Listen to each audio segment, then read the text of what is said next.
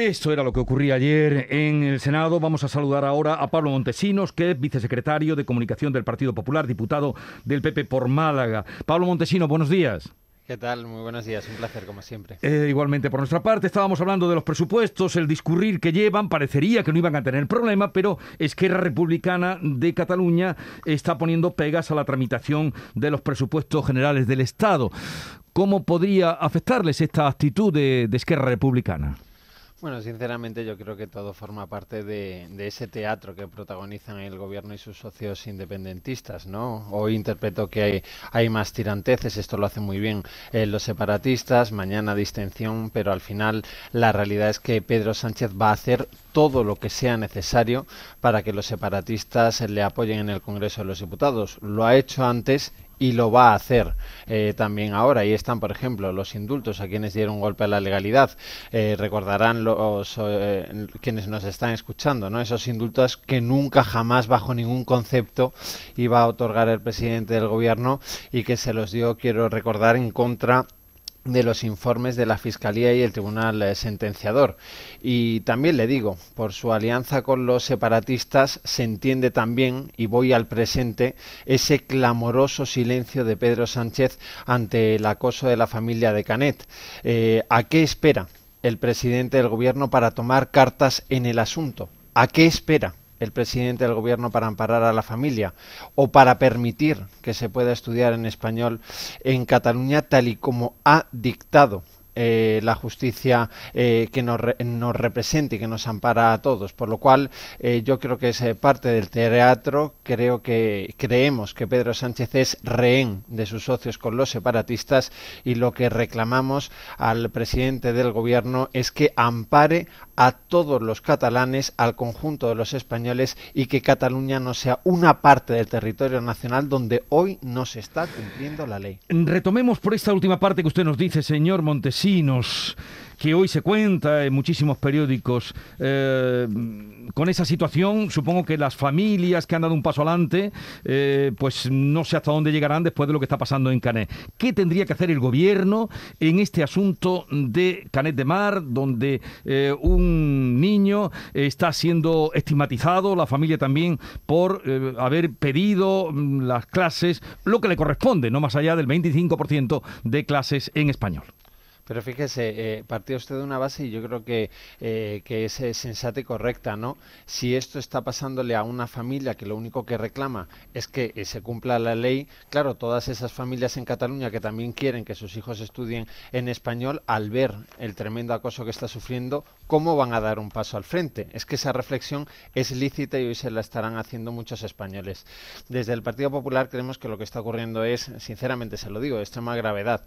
a veces se nos olvida pero es que la Generalitat es el representante ordinario del Estado en Cataluña, es decir, la Generalitat nos tiene que amparar a nosotros, a usted, a mí, a todos los catalanes, al conjunto de los españoles. Y no solo se está negando a cumplir una decisión del Tribunal Supremo, cuestión ya de por sí gravísima, sino que está alentando las protestas contra una familia que lo único que, le está, reclamando es que su hijo pueda estudiar en español, que es lo que dice ese alto tribunal, al menos el 25%. Eh, por lo cual, eh, vuelvo a la base, y es que aquí hay una parte de España en la que sus representantes dicen que no quieren cumplir la ley y que encima señalan a quienes piden que se cumpla. Y por eso nosotros damos un paso más y nos dirigimos directamente al gobierno y al señor Sánchez y le preguntamos cuánto más piensa mirar para otro lado.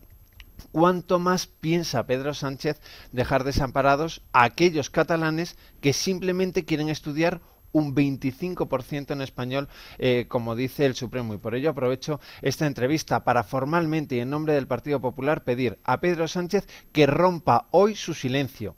Tiene que comparecer y además que acepte la mano tendida del Partido Popular para hacer cumplir la ley en Cataluña. Es decir, para que Cataluña no sea una parte de España donde no se cumple la ley. Y sabe porque se lo ha planteado Pablo Casado, que tiene a nuestros senadores a su disposición para que se pueda cumplir la ley en Cataluña. Usted está haciendo esta petición pública, como también otros miembros eh, con responsabilidad dentro del PP, pero ni siquiera en un asunto como este, grave, porque es un niño el que está en nombre, una familia. ¿Podrían ustedes ponerse de acuerdo? ¿Podría haber un acercamiento para el cumplimiento de la ley?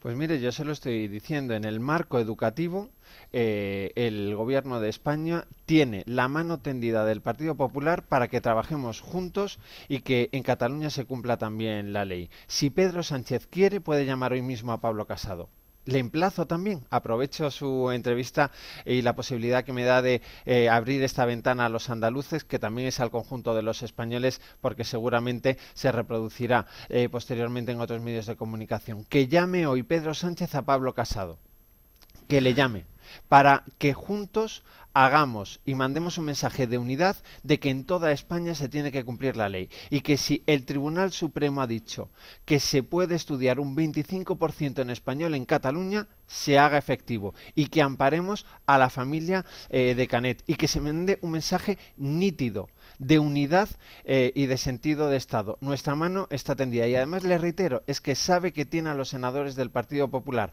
para que en el marco de las competencias del Estado, ¿cómo puede decir la ministra de Educación que no se puede hacer nada? Es que es una barbaridad. Aquí hay una parte de España en la que no se cumple eh, en materia educativa la ley y la ministra del ramo dice, no, es que yo no puedo hacer absolutamente nada. Esto no es eh, algo que se pueda tolerar y ahí está nuestra mano tendida. Vale, algo más, usted es periodista y entenderá que le preguntemos por, eh, por ejemplo, esas informaciones que viene dando el Independiente, lleva ya varios días, diciendo que Castilla-León podría adelantar las elecciones autonómicas de su comunidad a marzo. Em, ¿Hay visos de que eso pueda ser posible?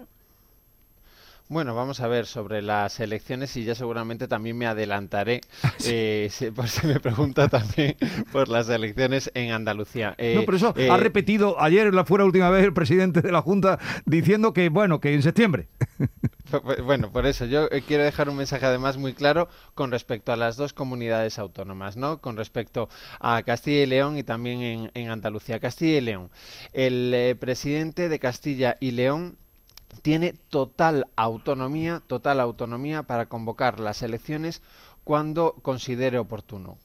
Y el presidente de Castilla y León ha dicho que ahora mismo está centrado en la gestión económica y en la gestión eh, sanitaria. Y esa decisión corresponde al presidente eh, Mañueco y no corresponde a nadie más. Y la dirección nacional del partido, con Pablo Casado al frente, va a estar a su lado y, eh, respaldando la decisión que él tome y que considere oportuna.